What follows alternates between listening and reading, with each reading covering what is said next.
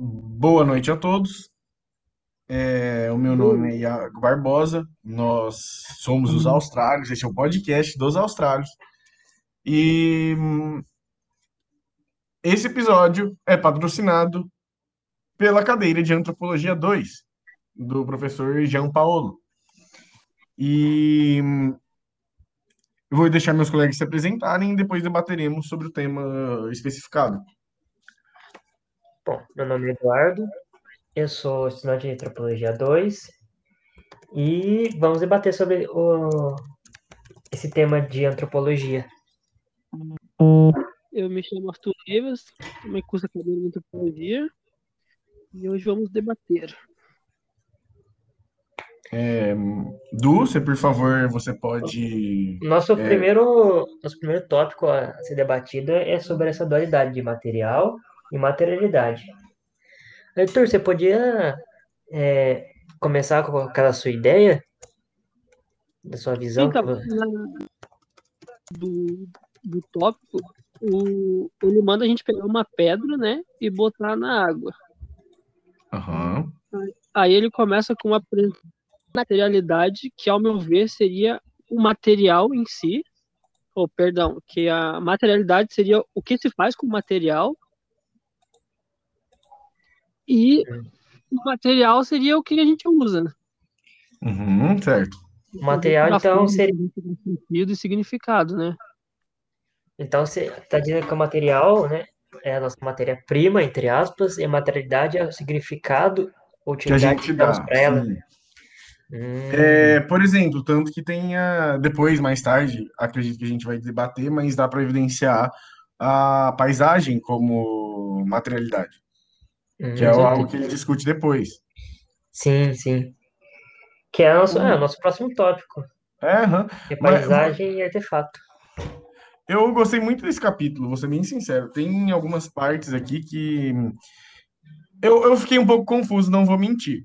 Eu gostaria de tirar alguma algumas dúvidas com o professor depois, mas o ele contrastando o que a gente conhece como material e como gente, o que a gente conhece como cultura e como que um artefato, um item, uma mera pedra também faz parte disso tudo, eu acho algo Sim, é interessante. muito interessante. É uma nova perspectiva que a gente não, não levava em consideração.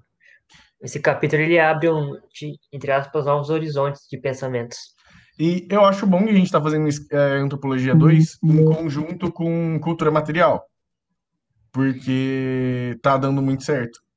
Tá correspondendo os dois temas, os dois tópicos. Sim, facilita bastante até o entendimento das duas. Vou- vamos já seguir para a parte da paisagem e artefato? Sim, o, o- que é a ideia do Christopher Gosden, é, da paisagem e artefato. E ele divide, né, a mente humana de um lado e do outro o mundo material da paisagem e dos artefatos. Uhum.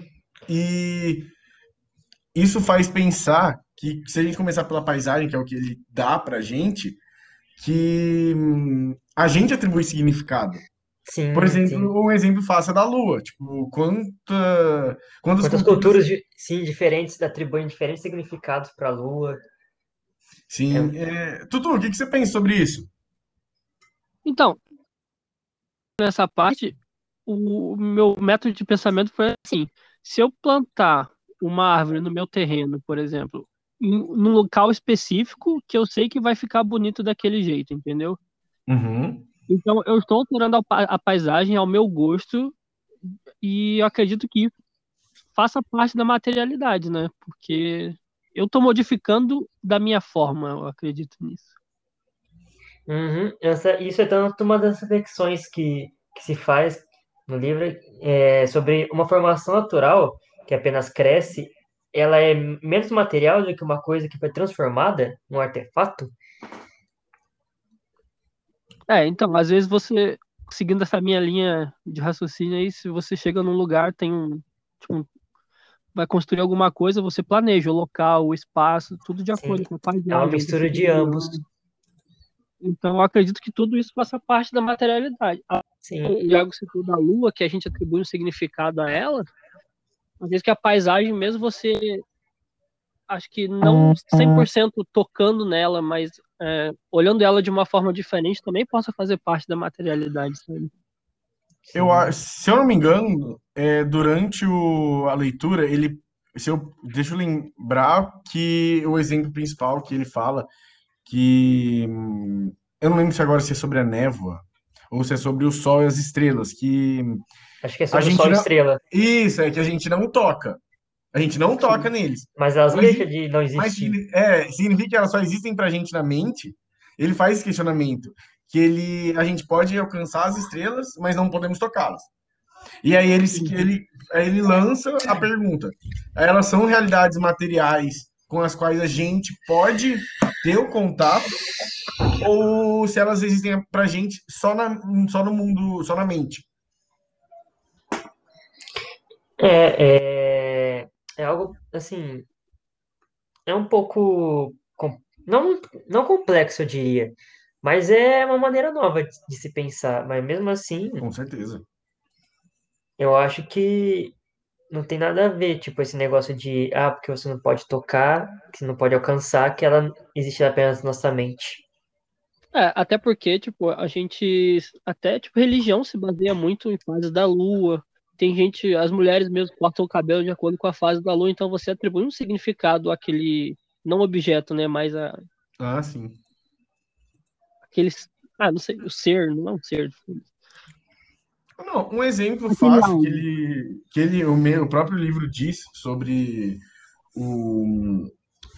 Ah, sobre como evidenciar se é ou não é, se faz parte da materialidade, do mundo material. Que a gente afirma que, é, se eu não me engano, que ele fala, que a gente afirma que estrada e edifício são parte do mundo material, mas a chuva e a luz solar que é, afetam tais estruturas não são. Então, assim, é uma forma de pensar que, tipo, Sim. A, a materialidade vai além do que o ser humano construiu, além do que a gente colocou a nossa mão para construir. Talvez é, aí fica aqui esse questionamento. Talvez a materialidade esteja mais, mais ligada à mente humana e à forma de conceber o mundo do que ao toque humano. Sim. É, materialidade pode. Eu posso dizer que então faz parte da nossa vida no geral? Sim, com certeza. Sim. Porque tudo que você olha, um pensamento sobre, você tem um raciocínio sobre, então você está mexendo naquilo de alguma forma dentro da sua cabeça, para você. Então, e todas têm, têm a sua maneira de agir perante você, envolto uhum. em você. E acredito que logo depois disso a gente tem o caminho do games do, do game do James Gibson, né? Que é meio substância e superfície, não é? Posso estar errado. Isso. Hum... Esse mesmo, são esses três componentes de ambiente habitado, segundo ele. Algum de vocês quer começar, tipo, dando uma breve noção do que são esses componentes?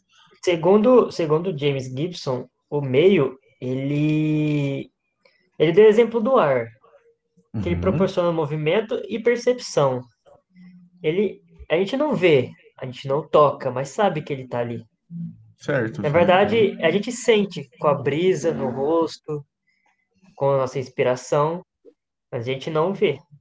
Mas ele permite a nossa movimentação por ele. O meio, ele proporciona hum, movimento e percepção. Eu lembro vagamente desse termo sendo utilizado no livro. O, é algo, parafraseando o que você falou, do, é algo que hum, a gente precisa, é algo que permite a gente fazer muita coisa, como ver. Eu acho que ele usa, eu acredito, pelo que eu lembro, ele usa o exemplo de cheirar também, já que. Sim, os cheiros porque são eles que estimulam o nosso, o nosso olfato. Além de a gente e... poder fazer várias coisas com eles, além de. É, tem energia, a gente, pode, a gente consegue extrair, hoje em dia a gente consegue extrair energia do vento, do uhum, ar, sim. a gente consegue planar. E uhum. esse é o meio, no caso, né? Sim, é o meio. E substâncias? Bom, segundo ele, substância é tudo que reside em, em ambas, né? Superfície e meio também. Uhum. É, inclui todos os tipos de coisas que são sólidas. Rocha, terra, madeira, tudo. Metal. Ô, Tutu, você tem alguma coisa para falar sobre isso? dar Cara, uma luz pra gente? nessa parte eu não tenho muito a acrescentar, porque eu concordo com tudo que vocês falaram. Uhum. E aí tem, por último, que é o que fica entre o meio e as substâncias, que são as superfícies. Que, acredito eu, elas têm uma, uma certa resistência. Eu agora não estou conseguindo recordar exatamente como funciona a superfície, mas é. hum, A superfície, eu, pelo que eu me lembro vagamente, é que ele citou sobre você pegar um ferro e tornar o ferro maleável, não é? é uma. Cara, é, o- a superfície é onde ocorre hum, a ação. Eu lembro vagamente isso, que é Sim. onde ocorre a ação. Agora, é, será que a interação entre o meio e a substância? Eu acho, eu vou ser sincero, essa parte eu achei bem difícil. É uma das partes que eu gostaria A de. parte da superfície é bem confusa mesmo de entender. É, então, eu gostaria de realmente do, que o professor depois desse uma luz. Professor, se você estiver escutando isso, por favor, depois, se possível. E qual que é a interação dos três entre o que a gente pode ti- tirar de conclusão entre a interação do meio, da superfície e do e da substância? Olha, a superfície, eu acho que ela interage mais com, Uhum, com, fugiu o nome, com a substância. uhum, Ela tem a ver com a ação, ela molda objetos sólidos, é, através de fusão, aquilo que acontece, tudo que nossos corpos tocam. Já o meio, eu acho ele meio superficial, assim, digamos assim. Ele é essencial, mas não interage tanto com as outras coisas. Ele tá ali, mas Não a gente não. Ele interage, mas não de uma forma tão intensa quanto a superfície e a substância interagem entre si, É, pelo menos fisicamente.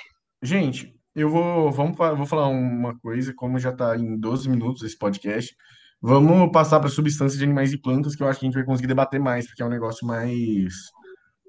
É um negócio, eu acho, é mais fácil debater, porque essa parte a gente tá claramente com, ficou claramente com dificuldade. Então, sobre, é, sobre substâncias de animais e plantas, eu achei muito interessante esse capítulo. A forma que, principalmente a parte que conta como os povos pastorais fabricavam seus, seus materiais. Igual a pele, que a pele era curada em esterco de camelo, cara. Cara, isso aí é Sim, muito interessante, né, mano? Como é que a pessoa Sim. chega a isso?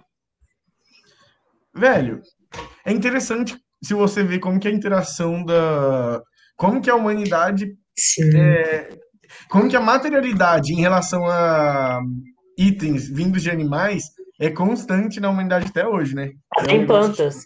Eu gostaria daquela Muito curiosidade que eles plantam urtiga, né, na, na Grã-Bretanha para usar o, a, a fibra do caule para fazer arcos. Sim!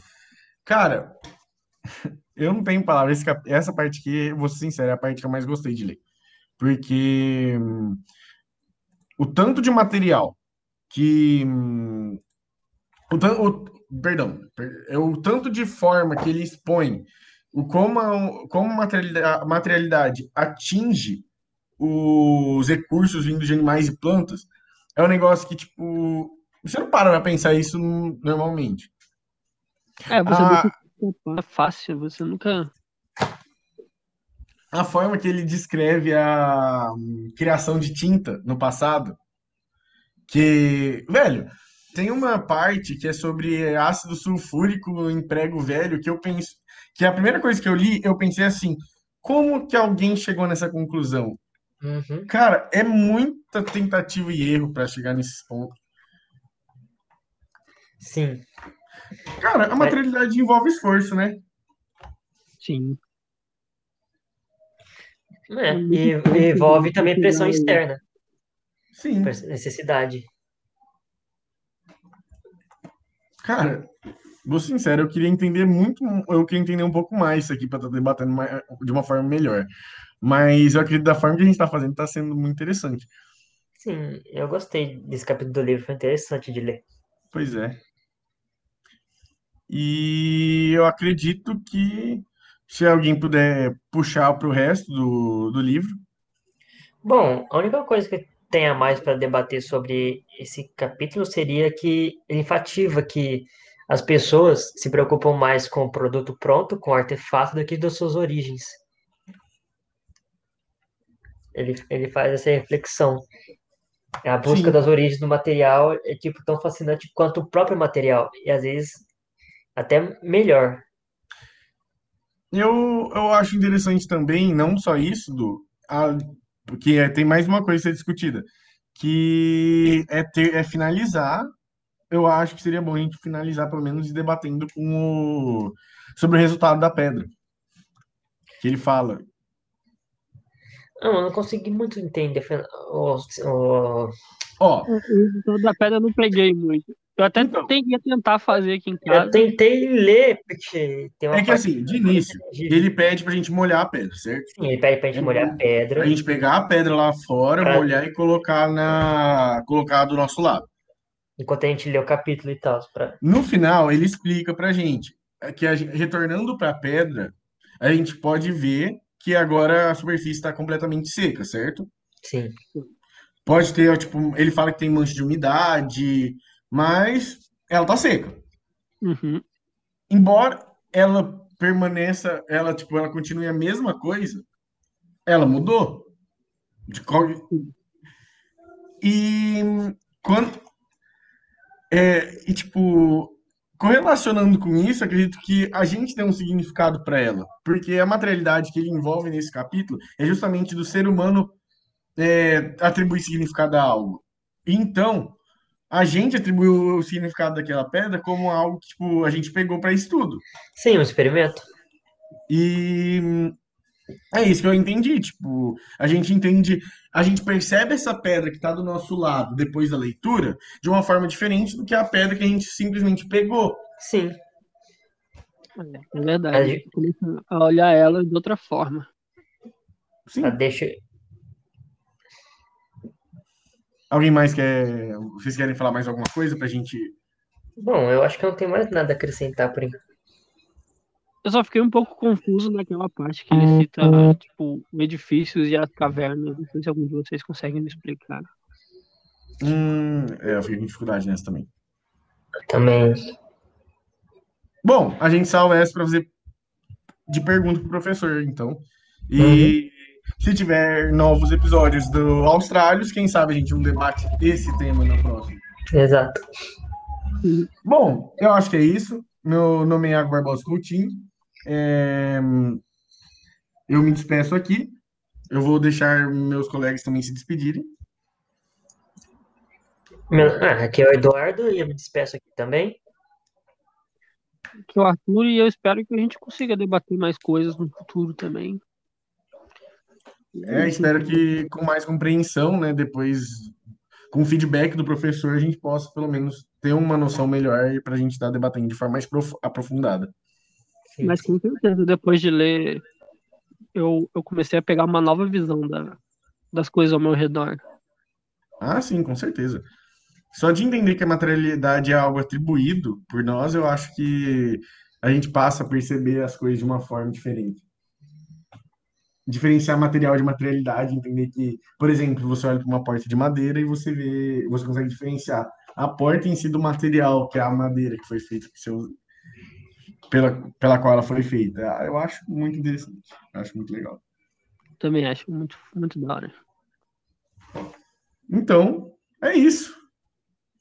É, nós somos o terceiro semestre de arqueologia da FURG e hum, esse podcast, esse episódio, pelo menos, foi feito no intuito de da tarefa pa- passada pelo professor Jean Paolo em Antropologia 2. É, nós encerramos aqui e agradeço por ter, por ter ouvido.